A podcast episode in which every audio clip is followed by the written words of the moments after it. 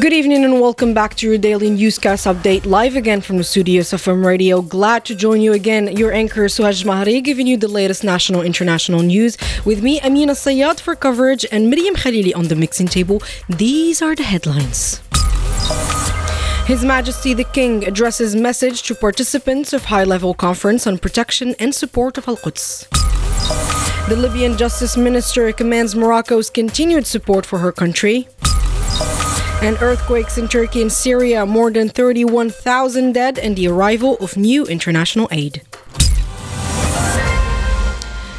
His Majesty King Mohammed VI, chairman of Al Quds Committee, addressed on Sunday a message to the participants in the high level conference on the protection and support of the city of Al Quds held in Cairo. His Majesty called for a global alliance of all forces committed to pacifism and the values of tolerance and coexistence in order to protect the city of peace and preserve its cultural heritage common to all humanity. Head of Government Aziz Akhannouch represented His Majesty at the conference in support of the Holy City. Amina Sayad with the report. The high level conference on the protection and support of the city of Al Quds, held at the headquarters of the Secretariat of the Arab League, praised the role of the Al Quds Committee chaired by His Majesty King Mohammed VI in defending the holy city and preserving it as the capital of the state of Palestine, as well as its Arab, Islamic, and Christian character. In a final statement at the end of its proceeding, the conference also commanded the actions of the Beit al-Mal al-Quds al-Sharif agency in accordance with the guidelines of His Majesty Majesty the King aimed at preserving the sanctity of the holy city and its cultural and human heritage, as well as supporting its institutions in the face of systematic Israeli policies of colonization, Judaization, and falsification. In addition, the conference stressed the collective Arab and Islamic responsibility towards Al Quds, calling on all Arab and Islamic countries, organizations, and funds, as well as civil society organizations, to translate political support into practical action by providing the necessary support and funding in the fields of development and investment, according to the Palestinian Authority's sectoral development plans, which aims to save the holy city.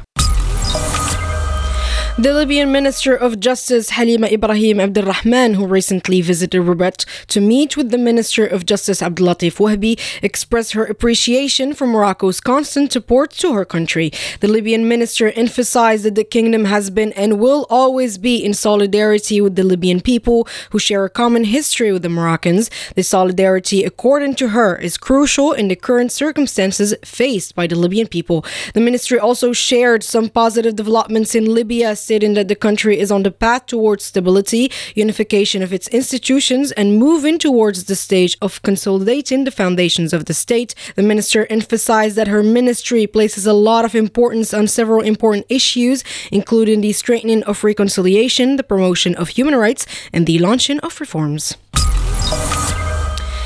To national news, but this time on international soil, the World Government Summit, which started yesterday in Dubai. The theme of this year's summit is shaping future governments, and it's attracting participants from various countries around the world, including Morocco. The kingdom is represented at the summit by a delegation consisting of three ministers Nadia Fattah Alawi, Minister of Economy and Finance, Mohammed Mehdi bin Said, Minister of Youth, Culture and Communication, as well as Abdulatif Mirawi, Minister of Higher Education, Scientific Research and Innovation. The World Government Summit is a high profile event that brings together a variety of individuals and organizations, including presidents, government representatives, ministers, heads of international organizations, business leaders, experts, and opinion makers from the private sector. The summit provides a platform for participants to exchange ideas and collaborate on shaping the future of governments. In our top international story today, we bring you the latest on the earthquake that struck southeastern Turkey last Monday. According to the Turkish Disaster and Emergency Management Agency, AFAD, the death toll has now risen to 31,643, with over 80,000 people injured. AFAD has also reported that a total of 147,934 citizens have been evacuated from the affected areas so far. On a positive note, the country country is receiving more international aid in the aftermath of the earthquake, including the first shipment of aid from Indonesia. This morning, Japan as well announced that it has sent a new military plane carrying 15 tons of medical equipment and supplies to Turkey. This disaster has had devastating impact on the people of Turkey, and our thoughts are with those affected. The international community is coming together to provide support and aid in this time of need. We will continue to monitor the situation and keep you updated on any further developments. Música Concluding this in sports on the upcoming fixtures of the Moroccan women's national football team. According to the Royal Moroccan Football Federation, the team will be facing Slovakia on February 17th and Bosnia on February 21st, both matches to be held in Antalya, Turkey. As part of the preparations for the Women's World Cup, which will be held from July 20th to August 20th in Australia and New Zealand, the national coach Reynald Pedros has called 26 players participate in a training camp in Turkey from February 13 to the 22nd. We wish the Moroccan women's soccer team the best of luck in their upcoming games and training camp as they gear up for the Women's World Cup.